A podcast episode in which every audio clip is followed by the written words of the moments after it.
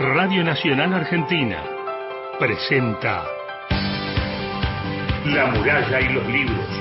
Ana da Costa, Gastón Francese.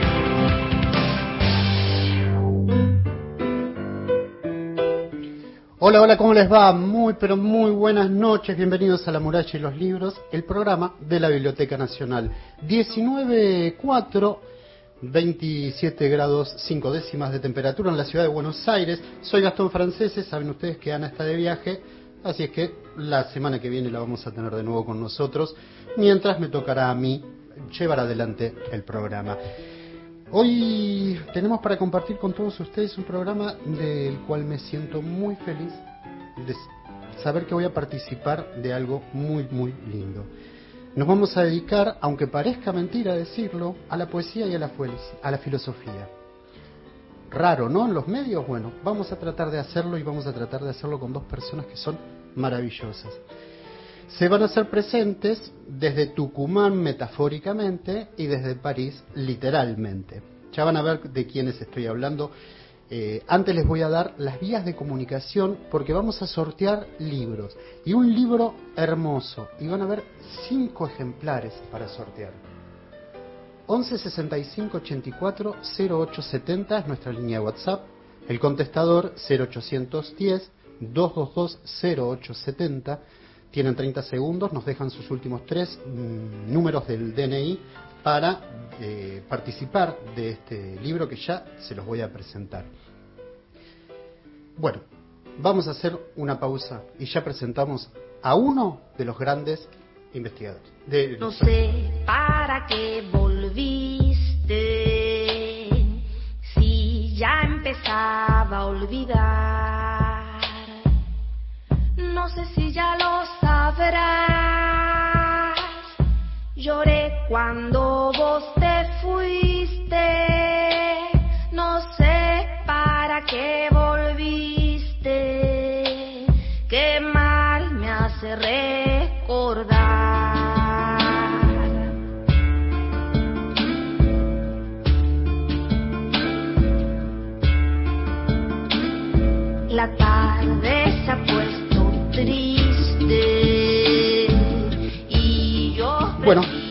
empezamos entonces y vamos a desandar este camino de la poesía y de la filosofía.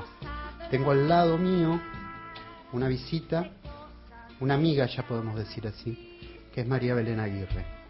Es poeta, es escritora y viene a presentar, lo presentó hace unos días en la Biblioteca Nacional, Pater Tixit. María Belén, ¿cómo estás?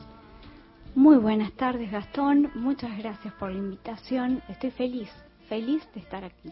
A pesar de la ansiedad y la adrenalina. Le contamos a los, a los oyentes que hoy estuvimos hablando bastante de cómo abordar un libro tan rico, tan complejo y tan apasionante, por lo menos de leer, no sé si de escribir.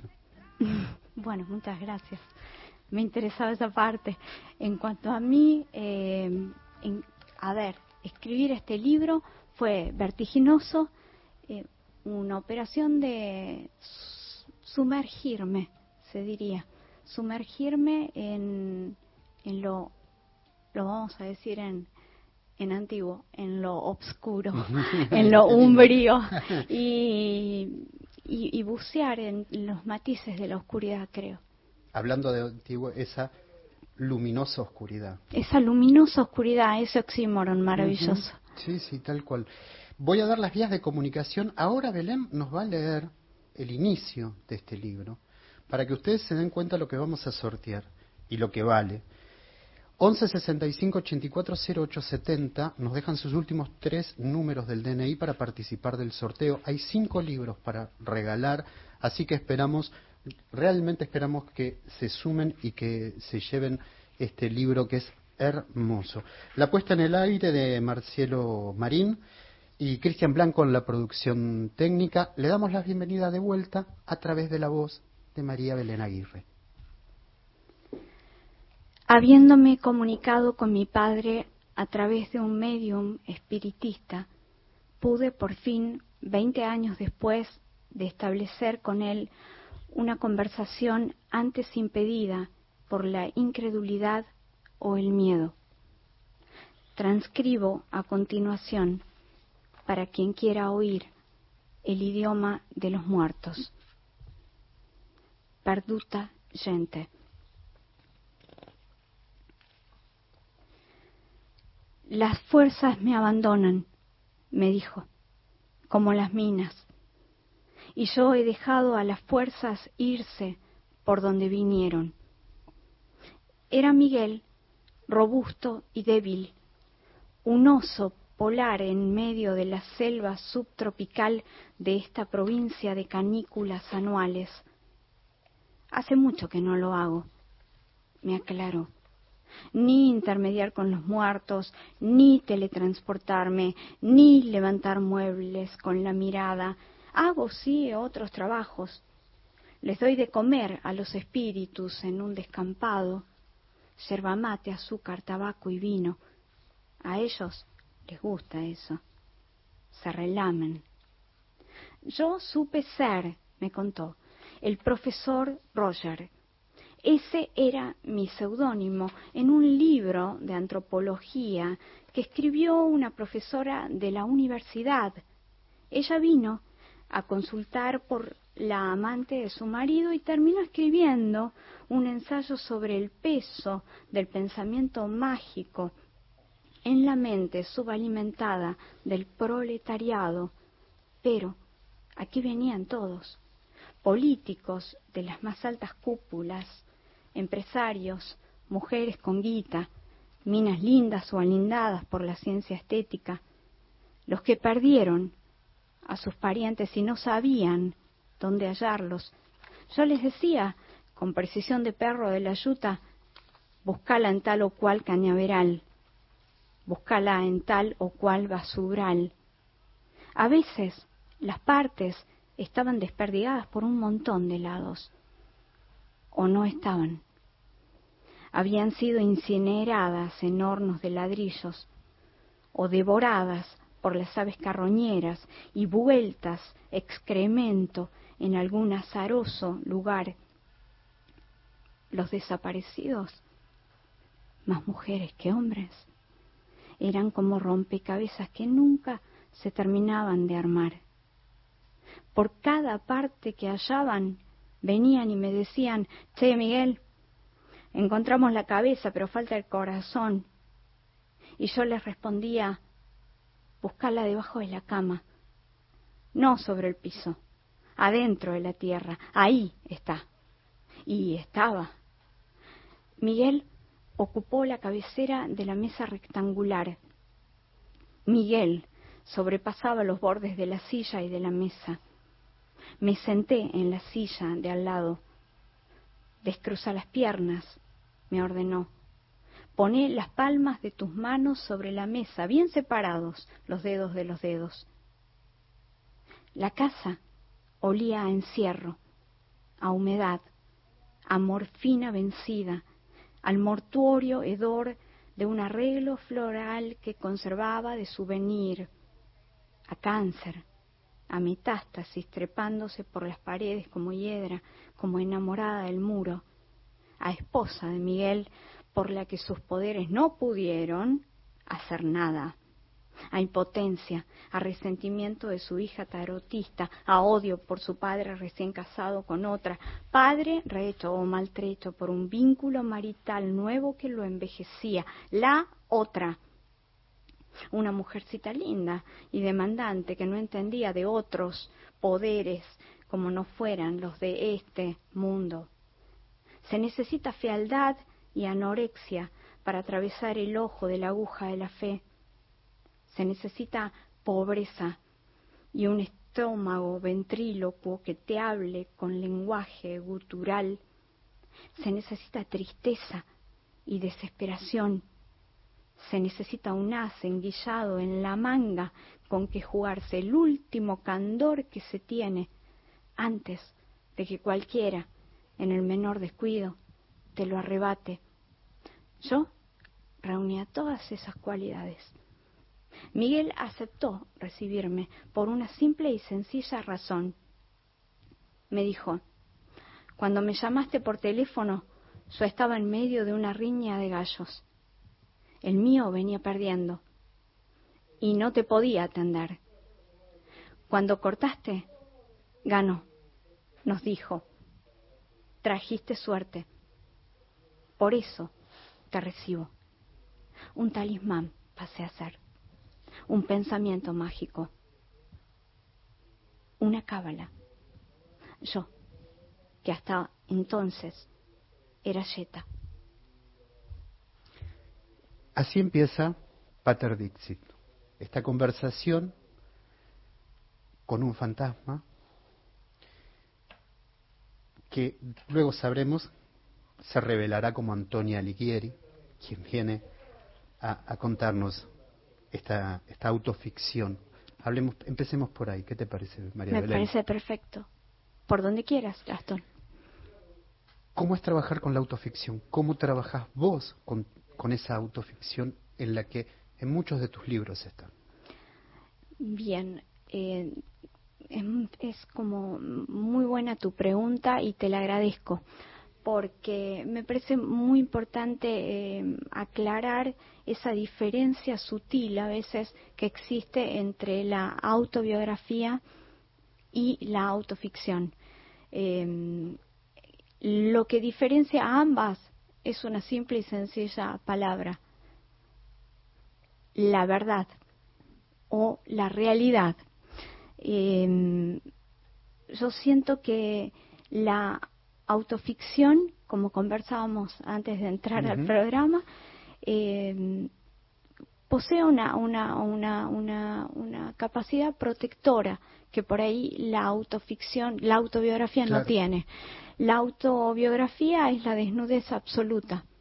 Eh, se puede escribir bellamente una autobiografía, pero el nivel de exposición es mayúscula.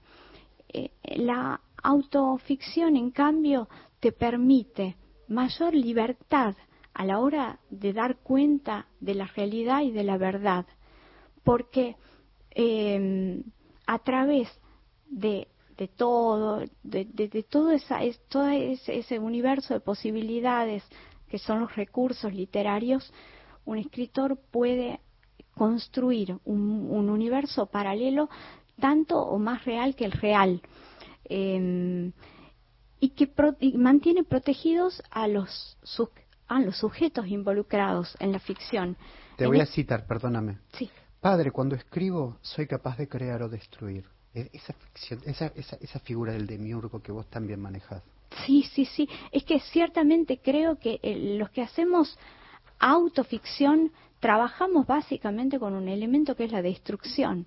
Mm. Destruimos parte de esa realidad documental que podría ser una realidad morbosísima em, y, y confesional, y que creo que ahí está el kit de la cuestión la autoficción tiene un vuelo diferente y una libertad mayúscula, porque te permite decir la verdad mintiendo. Pero eh, que no se tome a mal la palabra mentira. No, no, no. De hecho, hasta, mira, te, lo, te lo, tiro desde otro lugar. La, verdad está estructurada como ficción, decía Lacan. Porque es así también. Ah, tal cual.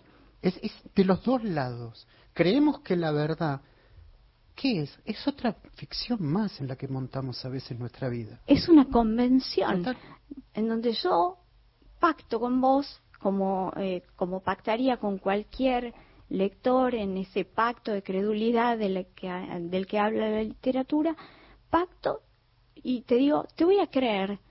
Por el intervalo de 350 páginas, te voy a creer o en esta charla en donde me decís, te voy a contar algo que no le conté a nadie, que es un secreto encerrado bajo siete llaves, ya hay un pacto y ya todo, considero que todo lo que esté traspuesto al lenguaje inmediatamente se ficcionaliza.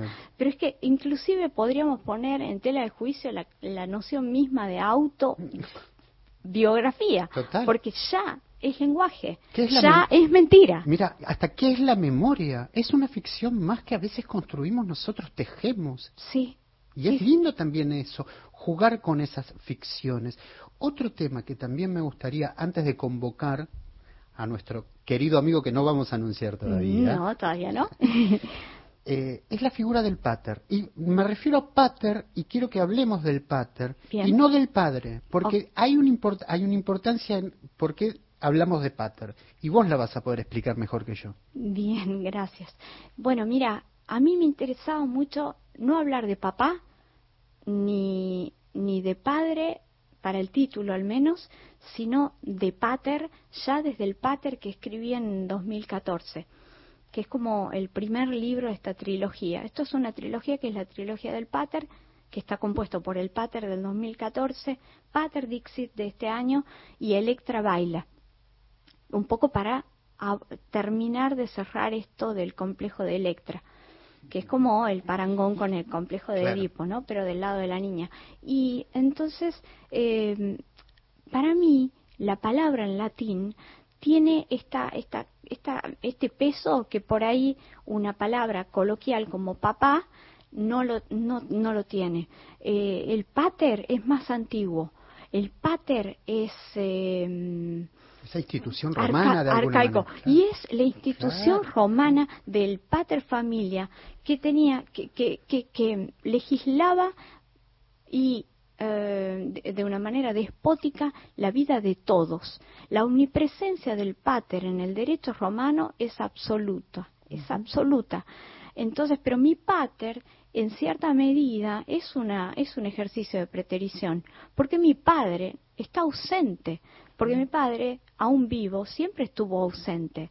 Eh, yo, en cierta medida, puedo decir que tengo muy pocos recuerdos de mi padre, porque mi padre era un, bueno, un- un- una persona a quien yo quiero muchísimo, pero reconozco que mm, a mí y a mi hermana nos abandonó por largos periodos, a, punto tal que prácticamente podría decir que soy la hija de una madre soltera, aunque mi madre hubiera estado casada con él. Y- y puedo decir también que cuando volvía yo no sabía quién era ese sujeto que estaba ahí, si no fuera porque lo reconocía a través de objetos.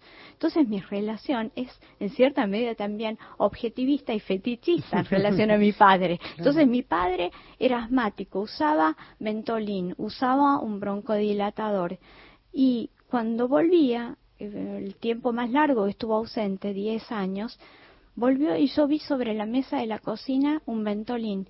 Y yo dije, el papá, Por metonimia. por metonimia. Qué cosa, qué increíble, qué increíble. Es impresionante. Están llamando a Francia, ahora vamos a decir quién es. Y le vamos Sí. a dar la bienvenida y te voy a pedir que le demos la bienvenida a los dos juntos, porque Sí, es por alguien favor. que vos Ah. querés mucho, no pasa nada, son cosas que pasan. Eh, yo, lo- yo voy a contar una historia, no sé si lo tenemos, ahora me va a hacer señas Cristian, si está así. Bueno, yo te voy a contar por qué para mí es importante, tan importante, estar hablando con este señor que ahora voy a presentar. Yo cursaba filosofía, estaba en historia de la filosofía antigua, una de las primeras materias que uno hace cuando cursa filosofía. E invitan a Néstor Cordero a hablar de sofistas. Realmente, lo que fue la impresión que me causó, el amor con el que nos presentó. Yo no me olvido nunca más de lo que fue el encomio a, a Elena de Gorgias, porque me transmitió él ese saber. Por eso para mí es tan importante. ¿Cómo es para vos? Así él entiende por qué estamos tan contentos.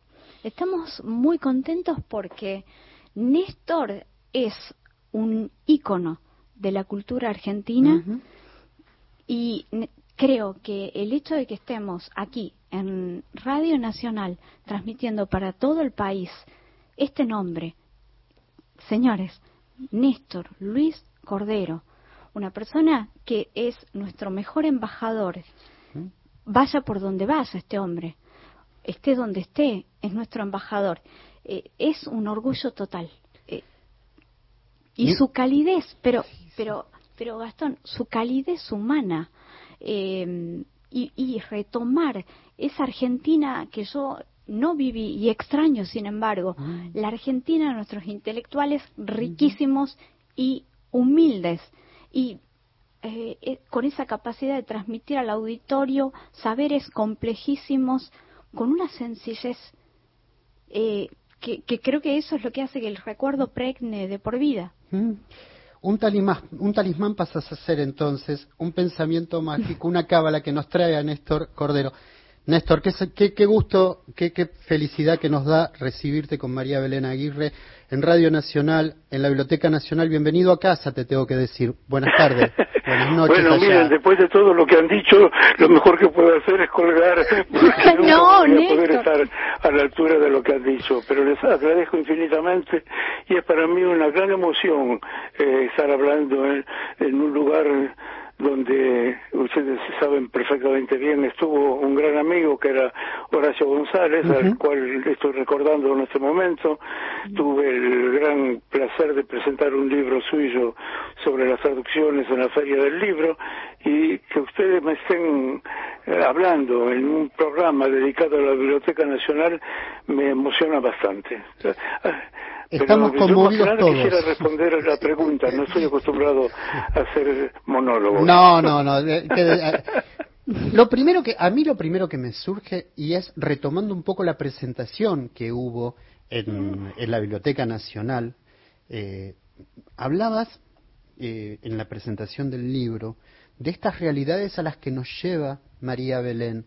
Y me gustaría que nos compartas ahora a los oyentes eh, eh, eh, esos pensamientos es muy difícil hablar de poesía, la verdad, porque cómo se entra ahí. Pero bueno, intentémoslo. Exactamente, sí, eso es lo que yo quise decir. Y primero expliqué por qué dudé en participar del evento, porque no me sentía capaz de comentar poesía. Pues, para mí la poesía o se la siente o no se la siente. Y entonces digo, que primero tengo que leer este libro, a ver si, si siento algo. Y bueno, además está decir que me embrujó el libro. Ya desde la primera página vi una mano tendida que me quería meter dentro del libro y María Belén consiguió ese milagro porque, como yo dije en la presentación en la Biblioteca Nacional el otro día, este, yo no comparto el, digamos, entre comillas, la filosofía que está implícita en ese libro. Utilicé una frase de Celedonio Flores, yo tengo otro modo de ver y filosofar. Y sin embargo, entré en ese mundo porque María Belén crea un mundo nuevo. Y en ese mundo nuevo yo ya no era el que era, me transformé en otro. Y en ese, ustedes saben que nosotros estamos condenados a ser pedantes y a citar gente, cité una frase de Borges, espacio y tiempo y Néstor ya me dejan. Yo me sentí otro al entrar en ese libro. No, es increíble, es increíble. Hablen ustedes, yo me tengo que callar, la verdad. No sé, Néstor, ¿cómo estás? Ay, ay, ay. Pensar que no nos conocemos personalmente, María Belén. Qué vergüenza. Qué vergüenza, ¿no? Qué vergüenza. Es una vergüenza cósmica. ¿Sabes qué? Los dos somos no como... cósmica, cósmica. ¿Querés que, que nos pensemos como dos dibujitos animados que alguna vez, no sé, alguna vez nos vayamos, seguramente nos vamos a conocer? No, eh, no, yo tengo previsto ir ahora dentro de poquito por ahí. Y bueno, ahora que los vuelos se restablecen y hay menos este, restricciones sanitarias, voy a ver si me hago una vueltita por ahí. Nos avisas y obviamente te das una vuelta también por acá, porque para ah, nosotros sería... Yo antes de la pandemia iba una vez por año a dar seminarios, a pesar de mi edad provecta, todavía me aceptan como profesor en Buenos Aires y me quedaba un mes o dos y daba seminarios en la UNSAM, en Buenos Aires, en la UBA, ¿no? A, a veces en la NUX también, pero hace dos años que no voy y y honestamente me siento me siento huérfano. En fin. Néstor, si voy voy a tener el placer de conocerlos.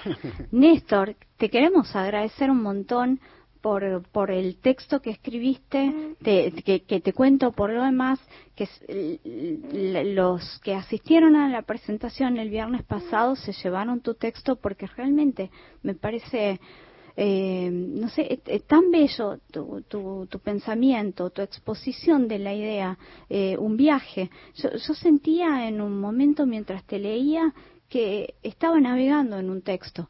Y, bueno, te tengo un secreto. Lo escribí en, en, una hora.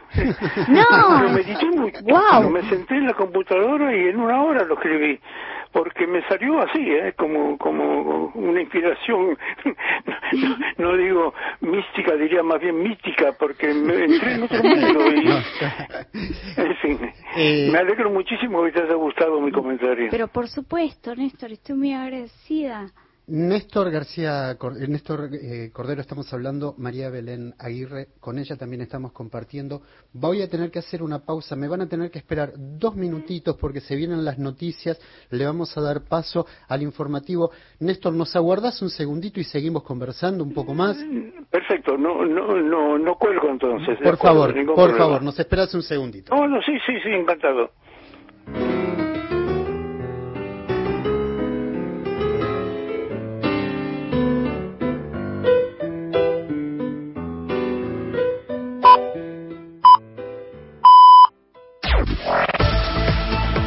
Nacional Noticias. El país en una sola radio. En la República Argentina es la hora 19 y 30 minutos. El ministro de Desarrollo Social rechazó dialogar con las organizaciones sociales que hicieron el corte en las calles. Juan Zabaleta aclaró que otros funcionarios dialogaron con los manifestantes, pero aseveró que mientras sigan los piquetes no habrá diálogo. Organizaciones sociales y agrupaciones políticas que integran el denominado bloque de unidad piquetera realizaron en el centro porteño y en varias provincias una protesta contra el FMI y por un ajuste en el salario mínimo vital y móvil. Desde ayer hay un acampe frente al Ministerio de Trabajo de la Nación, donde mañana se reabre la discusión por el nuevo salario mínimo vital y móvil. El índice de precios al consumidor subió en febrero un 5,9% en San Luis y en esa provincia acumula un 10% en el primer bimestre. Reiteramos un anticipo de Radio Nacional. A los 78 años falleció el actor Arturo Bonín. Según informó la familia, padecía un cáncer de pulmón y su estado de salud había desmejorado progresivamente en las últimas semanas. Bonín tuvo una larga, reconocida y popular trayectoria en teatro, en cine y en televisión. La Asociación Argentina de Actores, entre otras organizaciones, hizo público su pesar. El periodista Luis Zanetti asume como nuevo director de Radio Nacional Córdoba. La presidenta de Radio y Televisión Argentina, Rosario Lufrano, encabezó la ceremonia de asunción de Zanetti en la capital cordobesa y destacó, es la primera vez que nos toca poner en funciones a un director en el interior.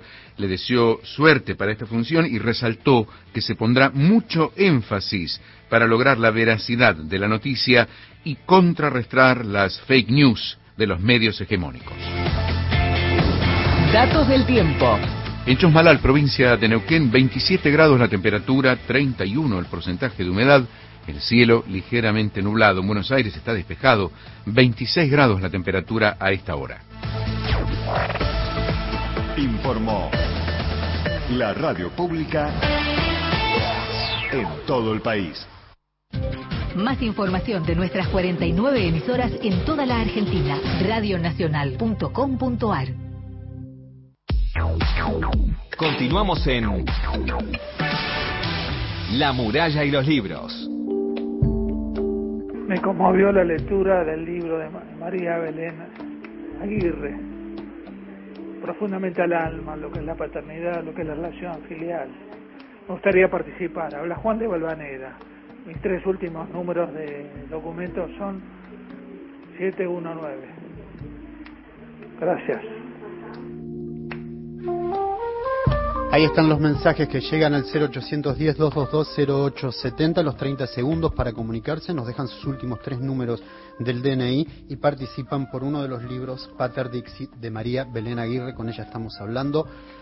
11 65 84 0870, el, la línea de WhatsApp. Le mandamos un cariño muy grande a Daniel Farasi, está en el sanatorio Itois, en Avellaneda, se está recuperando. Mucha fuerza. Acá Cristian Blanco también le, le mando un cariño muy, muy especial. Graciela, hola, quisiera participar del sorteo, estás anotada. Estoy escuchando, quiero participar, eh, Miguel de Lomas. Eh, gran saludo, mira qué lindo esto. A ¿eh? ver. Escucha. Desde Tostado, Santa Fe, María Belén Aguirre, mi silencio, he hablado tantas veces con ella y su obra. Saludos y nos deja sus últimos tres números del DNI. Hermosa, hermosa. Néstor Cordero, ¿estás allí? Sí, acá estoy, acá estoy. Este, acabo de escuchar las informaciones y envidio los 27 grados que hacen en Buenos Aires. Acá estamos con apenas 4 grados. Uy, qué frío, Néstor. Y es invierno. Néstor, vos sabés que voy a entrar en un tema que también es una... De alguna manera hay en muchos libros de, de, de, de María Belén Aguirre cierto clima de endogamia, incesto. ¿Cómo es eso, María Belén? Contanos. Mira, eh, el tema del, del incesto como posibilidad es sobre todo, es la, la, la creo que lo, lo, más terrible del incesto es la atmósfera del incesto y la potencialidad del incesto. Eh, siento que en, en nuestro país las condiciones habitacionales están provocando eso, que quizás eh, todavía esas realidades no se terminan de visualizar y de visibilizar, pero siento que puertas adentro en, en las casas de nuestro país suceden esas cosas.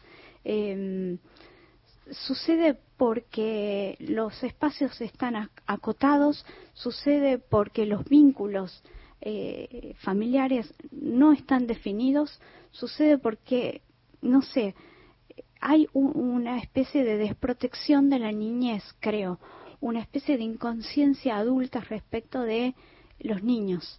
Eh, lo, que, lo que me preocupa en todos mis libros eh, es el tema de eh, esa inmadurez de la que, de la que hablaba Gombrowicz en su Fardidurke, que hace que eh, al no permitirle a la niñez vivir esa niñez, ese estado de pureza, ese estado prístino, y precipitarlos a la adultez, eh, esos niños cuando crezcan se transforman en niños inmaduros y el estado de inmadurez. El estado de inmadurez es el, para mí el, caldo de cultivo en el que suceden o pueden suceder, porque no es necesario incluso que sucedan, que se consuman, que se consuman, eh, eh, la, que se consuma el incesto.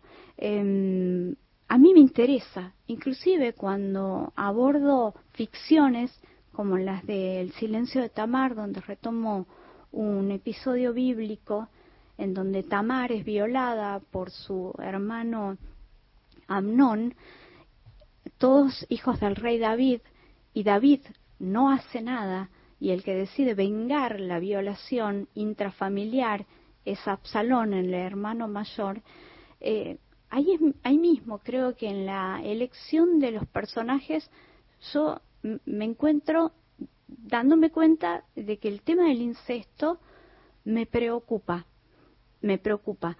Como me preocupaba a mí, y aquí está hablando este sujeto empírico que se llama María Belén Aguirre, eh, como me preocupaba a mí ser niña cuando era niña, eh, cuando yo era niña era muy consciente de mi condición de niña. Yo sabía que un día iba a crecer yo sabía que era inexorable, que mi anatomía iba a cambiar, que los pechos iban a aparecer, que iba a, haber una menarca y después menstruaciones. Entonces, y yo sabía secretamente que el ingreso a la adultez me ponía en mayor estado de peligro en relación a mi padre, ese desconocido que a veces volvía. Entonces, siempre. Y no era el desconocido de la calle, sino e, ese hombre que dicen que era mi papá, el que más me preocupaba. De ahí el incesto, ¿no?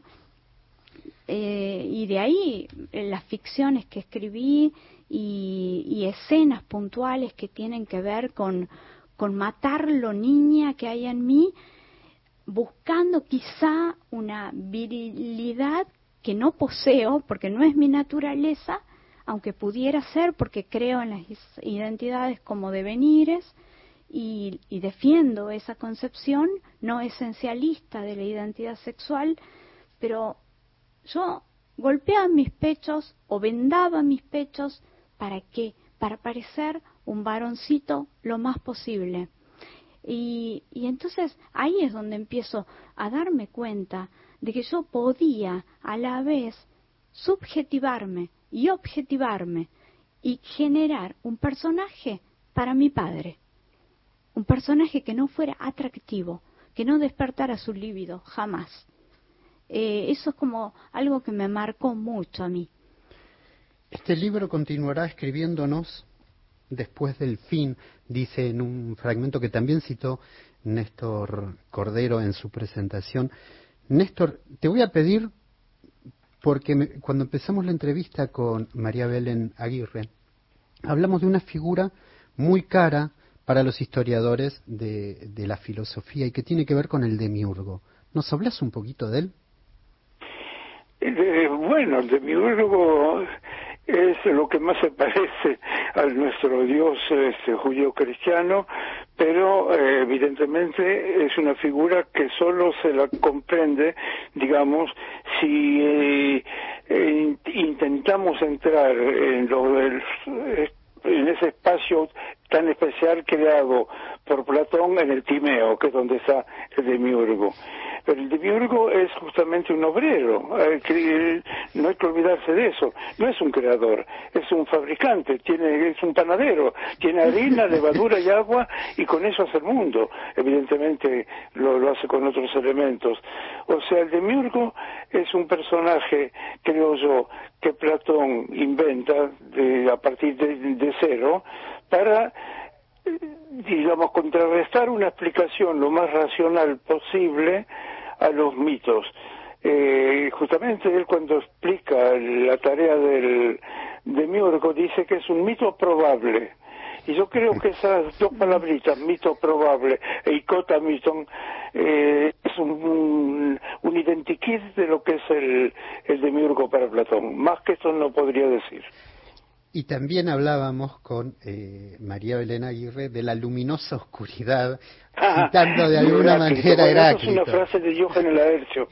Johann Laercio este, es mucho más respetable de lo que se dice. En general se lo toma como un, cuentero que cuenta chismes. Para nada. Se nota que tenía una biblioteca a su disposición enorme y cuando cita con la fuente.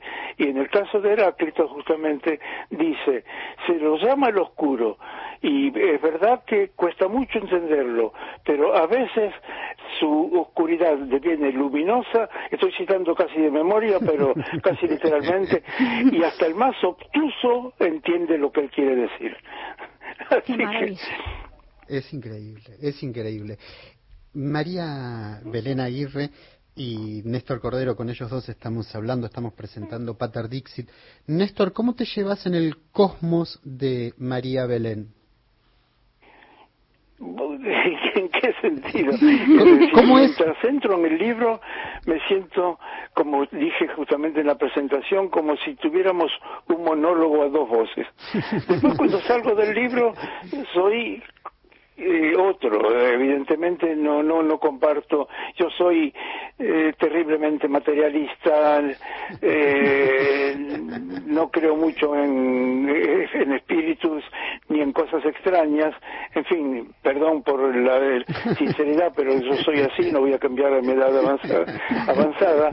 Pero cuando entro en el universo de María Belén lo, es tan convincente lo que ella dice, tan convincente que, como dije en la presentación, yo me siento como nadando entre nubes, porque me convence con todo lo que dice.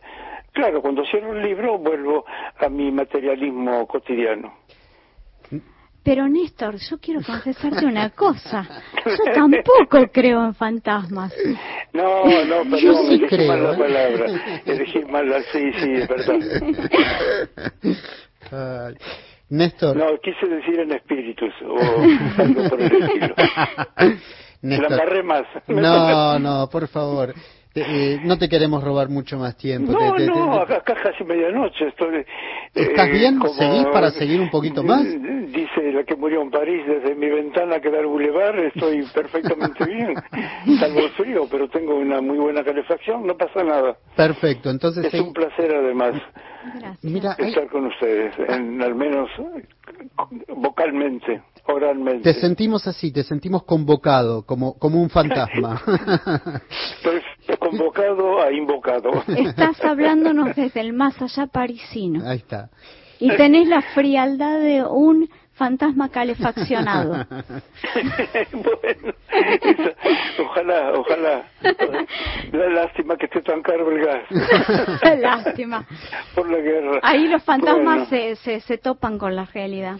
Vamos a, a, a, ingresar en un tema también que me parece que también está presente en muchas las, en, en, algunas de las obras de, de, María Elena Aguirre, no quiero ser tan eh, generalizador, pero eh, y que tiene que ver con la violencia. La violencia habita también y hay violencia de género y ¿Cómo lo abordas eso? Mira, eh, si me permitís, me, eh, me, gustaría leer uno de los poemas de este libro eh, y, y, y, dice así, espérame, porque a ver, son dos. Es como que de repente se me dio por armar un Está Perfecto, y vamos a hacerlo. Y vamos a ver si encuentro. Porque, ¿sabes? Enhebremos esos poemas. Acá estamos. Ahí está. Mira. Padre, has golpeado demasiado el vientre de mi madre mientras yo estaba adentro. ¿Lo recuerdas? Yo vi tu patada impactar contra mis sesos. Vi oí, callé, todo hasta ahora. He venido, Padre, hasta aquí para pedirte consejo. ¿Qué debo dejar para ser? ¿Qué? ¿A quién? ¿Cuándo? Ahora mismo. En, en, este libro abordo también el tema de la ergástula, Mm, de la cárcel, ¿no? y, y, esas cárceles simbólicas que, que existen. Eh, y entre otras formas de la ergástula yo encuentro la violencia. Al principio, en ese encuentro y descripción que hago de Miguel, a Miguel van a preguntarle van a consultarle sobre el paradero de mujeres que desaparecieron. Y ahí es donde yo coincido con Néstor en el sentido de que esta cosa de la razón, ¿no? Por ahí no creemos en esto del pensamiento mágico o de los fantasmas. Eh, para mí es un, eh, esto, este tema de, de la mediumnidad, del esoterismo, es un material literario, documental, antropológico y sociológico que quería abordar que me permitía poner eh, en, un mismo plano para poder comparar dos formas de pensar el mundo. Uno, el pensamiento racional y otro, el pensamiento mágico. Y yo siento, uno puede decir que el pensamiento mágico prospera eh, sobre todo en el subproletariado, en las clases más humildes. Nosotros los humildes creemos mucho en eso. Creemos mucho más en una chamana, en una curandera, en alguien que nos cure de palabra, que a veces en la ciencia médica. O cuando la ciencia médica agotó sus instancias, pues no tenemos, por más... El último recurso. Exacto, y por más ateos que seamos, vamos a ir y vamos a buscar a la chamana y vamos a buscar a la curandera. Y, y entonces ahí es donde me, me, me interesaba un poco eso. Y, y en, en, esa primera parte, que es Perduta Gente, que es un intertexto con la Divina Comedia, eh, toda esa gente que está perdida, pero en un sentido metafórico, van a preguntar por esas mujeres.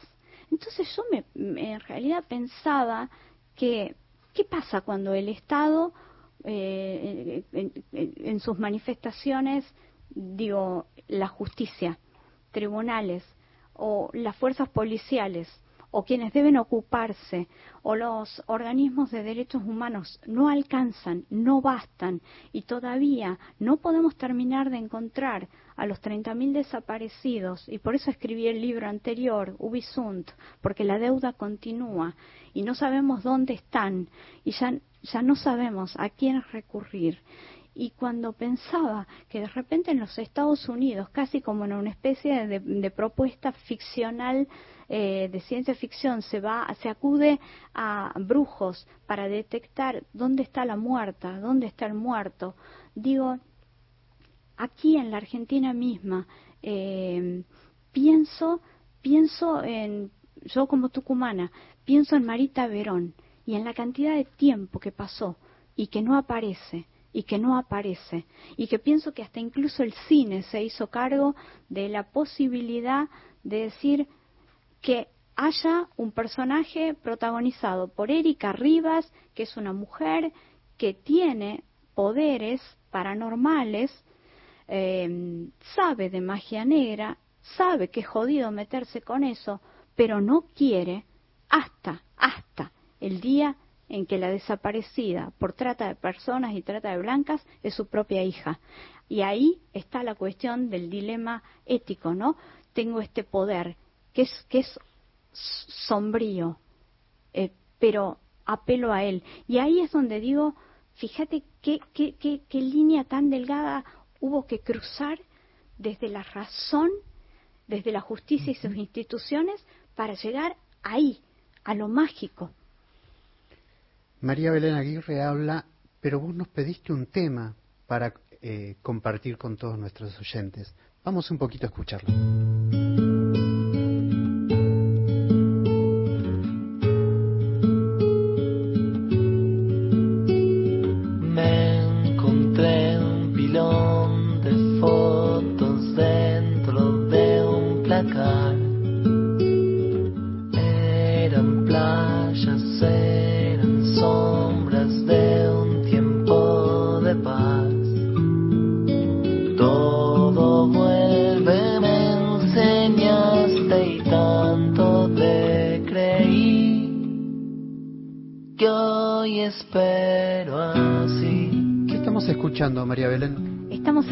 Escuchando a Juan Rosasco interpretar un tema bellísimo que se llama Vías y no sabes la felicidad que me da poder escucharlo. Gracias.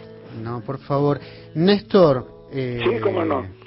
Te queremos agradecer por el lujo que nos has permitido eh, compartir una charlita, presentar el libro, este libro tan hermoso, tu generosidad, eh, nada, todo lo que has dado y, todo lo que el país te ha expulsado de alguna manera da rabia, mucha rabia. Pero bueno, allá seguiste en Francia y acá te esperaremos siempre. ¿eh? No, no, yo creo que todo pasó como debió pasar. Eh, si la uva hizo de mí algo, yo soy contentísimo de ese algo haberlo haberme exportado y ahora no, soy alguien acá también pero soy lo que fui eh, una digamos una, una, continuación de lo que fui. Así que estoy, estoy muy contento con de la manera en que se han desarrollado los sucesos. Te, te mando un abrazo muy grande te agradezco infinitamente y siempre abierto el micrófono para vos, para todo lo que necesites desde la Biblioteca Nacional y el Radio Nacional. Obviamente estoy muy emocionado, eso de escucharnos a 14.000 kilómetros gracias a un invento diabólico, pero en este caso es un invento angelical. Un gran abrazo para vos, para María Belén, para Andrés, si anda por ahí. Y encantado, cuando quieran, puedo volver a colaborar con ustedes cuando quieran. Gracias. Eh. Muchas gracias. Néstor, para Déjame, déjame decirte por, no sé cuántas veces te lo he dicho ya te quiero un montón, ¿sabes? Te quiero un montón y te agradezco. Y vos me preguntas siempre, ¿y por qué? ¿Y por qué? ¿Por qué? No, no existe una razón. No me emocionen más. Bueno, pero pará, déjame decirte. En mi nombre, en por favor, en mi nombre, en el nombre de Andrés sí, te decimos, te amamos y gracias. Como dice Gastón, me sumo a las palabras. te, mereces eso, mucho más. Y realmente. Gracias, realmente. Néstor, y seguimos gracias. en contacto siempre. ¿eh? Un abrazo muy, muy grande hacia allá, hacia Chao, buenas- París. Chau, hasta chau. Buenas noches. Ahí también, porque deben ser como las, Sí. las o algo así. Fenómeno. Chao, chao. Au revoir. Qué, qué lujo que nos dimos, María Belén. Qué No lujo. solo presentar el libro, no solo charlar de tu obra, de tu literatura. Viste que te dije que nos iba a quedar corto, que iba a ser una fiesta y yo lo vivo así, como una fiesta. Sí, sí, sí, te agradezco muchísimo. A vos, a Cristian Blanco, que hizo un trabajo maravilloso. Gracias, gracias. A la Biblioteca Nacional, que es una casa. Contanos en un chiquitito cómo fue esa presentación, porque vos si no sabes, en la sala que te dieron, es la sala donde se realizan los eh, velatorios, las personas que son veladas en la Biblioteca Nacional. Así que está habitada de fantasmas por todos lados. Por favor. Por eso tal no vez te sabía. za- zarandearon así. Pero me han zarandeado unos fantasmas que no sabes. Brevemente, bueno, eh, quería, hay algo la que... sensación, que- la eso, sensación, digo, te digo, eh, terminamos todos, mira vos esto que me contás, qué interesante, todos terminamos danzando al son del vals de la muerte, de la clase muerta de Tadeusz Kantor. Tenemos Eh, acá un, un baila- tenemos un uno de los fantasma fantasmas, bailarín. bailarín.